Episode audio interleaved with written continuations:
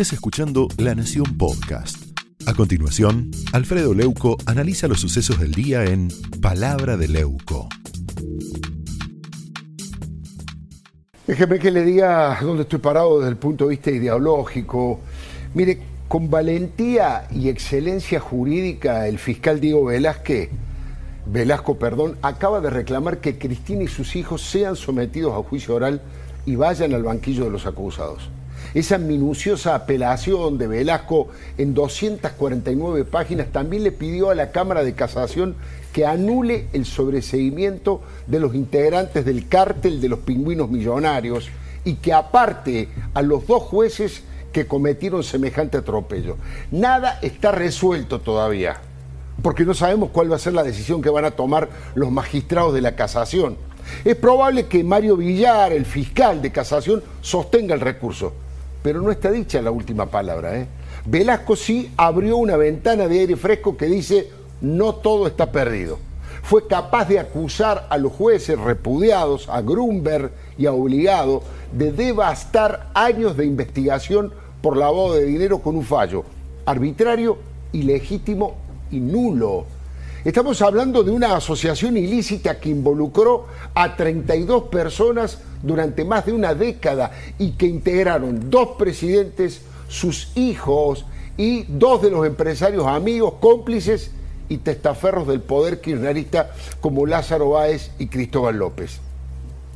El fiscal Velasco asegura que se utilizaron argumentos falaces que provocaron conclusiones falsas, que no atendieron pruebas documentales testimonios certeros y además informes bancarios que demuestran con absoluta contundencia que en Otesur y Los Sauces, las empresas familiares de los Kirchner, se cometieron cientos de delitos.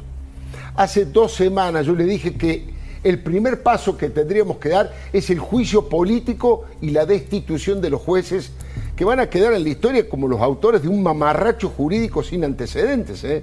Inventaron un traje a medida, un código especial casi monárquico para Cristina, la reina de la impunidad.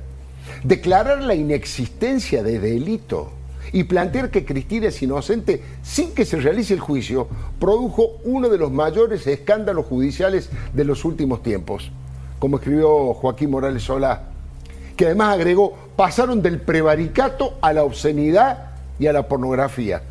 Una docena de jueces y fiscales sostuvieron la acusación hasta llegar al juicio oral y en dos minutos, en dos minutos, dos magistrados, cínicos y canallas, lo tiraron abajo. El lavado de dinero fue brutal. Estaba aprobado por una metodología burda que hablaba del sentimiento de impunidad que tenían.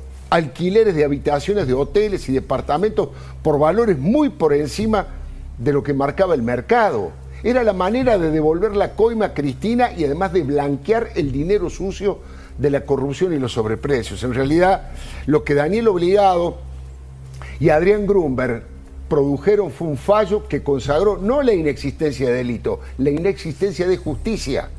Todo el cuerpo del Estado de Derecho sufrió una herida brutal, una puñalada por la espalda. La apelación ahora del fiscal Velasco vino a reparar insisto, aunque sea temporalmente semejante ultraje.